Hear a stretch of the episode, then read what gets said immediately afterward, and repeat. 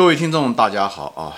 欢迎来到《投资悟道，渡人渡己》这个节目，我是主播金兵。今天呢，我们继续谈这个上下游，就是产业链中上下游之间那个强势和弱势，呃，你怎么样子分析它啊？通过一些呃财务指标，你怎能够分析出来啊？主要是一些营运指标啊。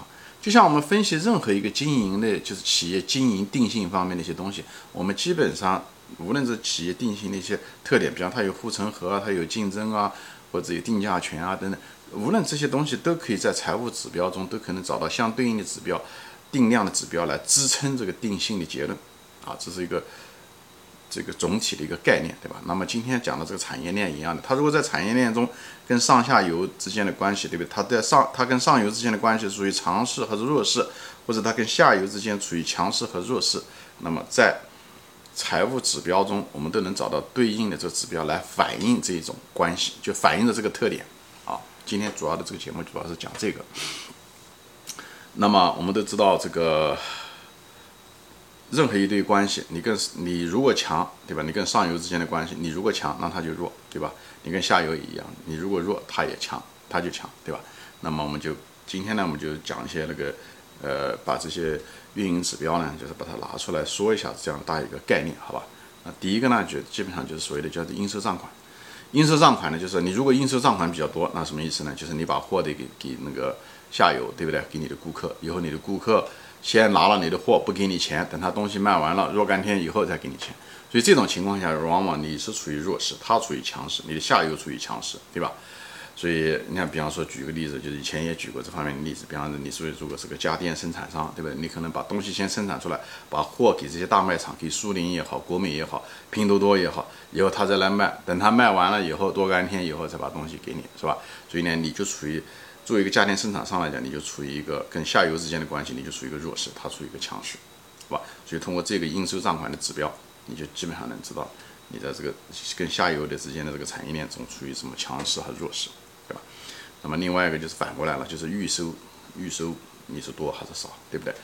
呃，你如果预收多，什么意思呢？就是下游把货，就下游把钱得先给你啊，货还没有收，等你货，你什么时候给他再说，对不对？所以先收款。再发货，往往这种情况下，那这种情况就是你比较强，你先收钱嘛，他就属于弱势，对吧？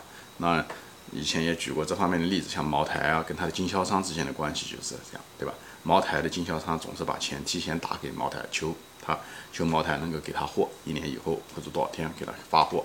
所以从茅台的角度来讲，如果茅台的应收款比较多，那就说明他对经销商，他对他的下游，哎，他有强势。这第二个啊。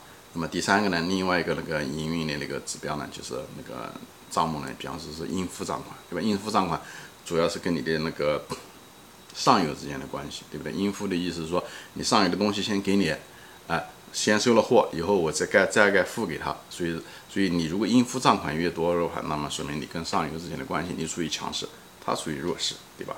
那很多像举个例子，像格力电器就是这样。格力电器它做这个电器的时候，他那些零件供应商啊，那些呃配件供应商那些东西都是先把货先发给他，以后等他装完了以后卖掉了以后才给他钱。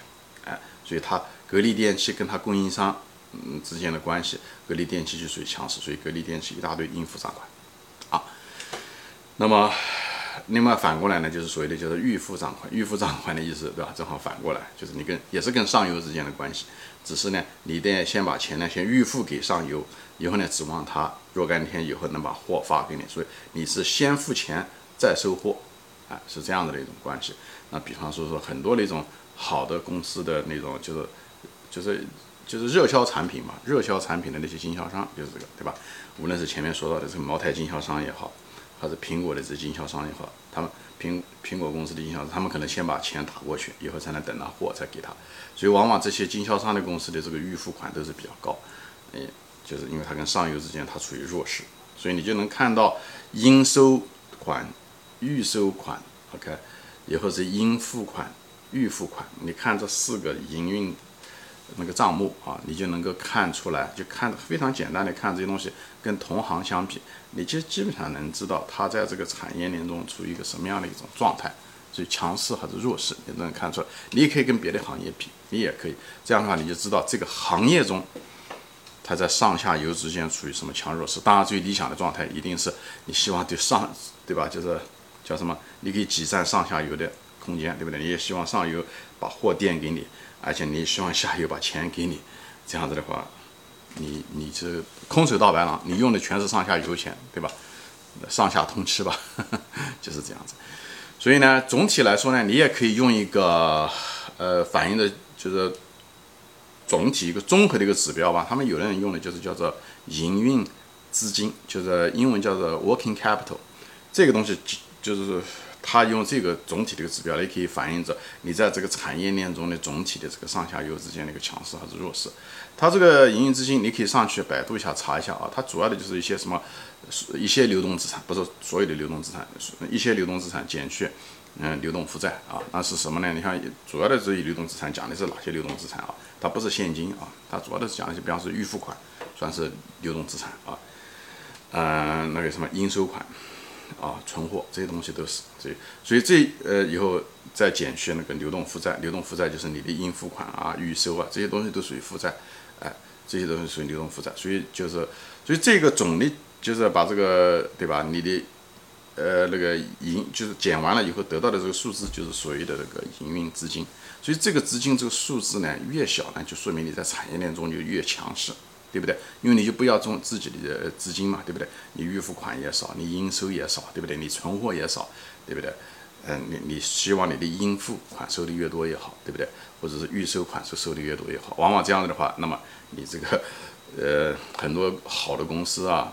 它那个呃营运资金都是负的，啊，就说明它上下游通吃，这样的，大多数情况下一般是是一家了，像茅台就是它的下家，那么格力电器呢，它主要是它的上家，所以格力电器的营运资金的非常少的原因就是通过那个流动负债，也就是它的那个应付款很多，欠上游很多钱。